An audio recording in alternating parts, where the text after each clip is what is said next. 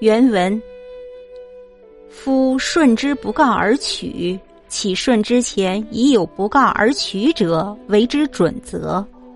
故舜得以考之何典？问诸何人而为此邪？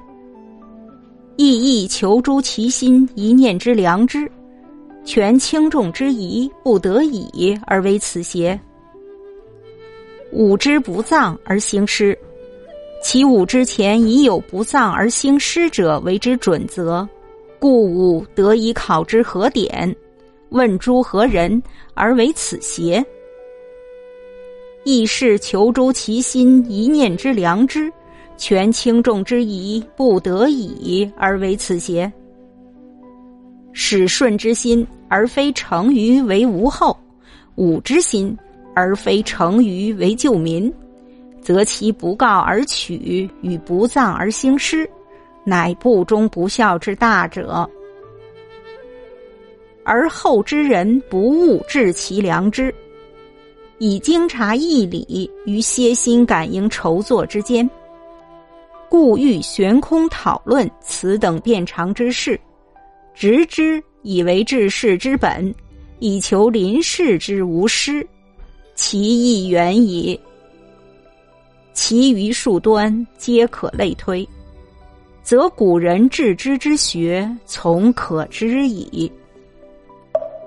译文：舜不禀报父亲而娶妻，难道是在舜之前就有了不告而娶的先例作为标准，因而使他参考了什么典籍，向别人做了请教，才这样做的呢？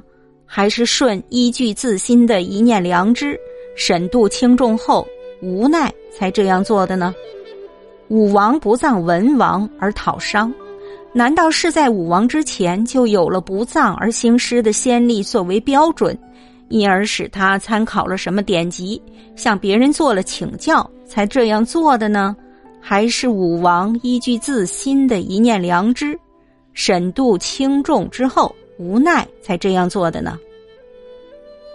如果舜不是真的担心没有后代，武王不是真心拯救百姓，那么舜不禀报父亲而娶妻，武王不葬文王而兴师，就是最大的不孝和不忠。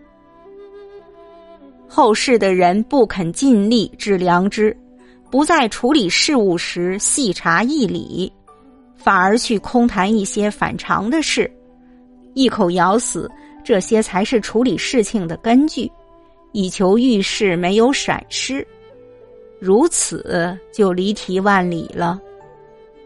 其他几点都可依此而类推，因此古人有关致知的学问，从中就会完全明白了。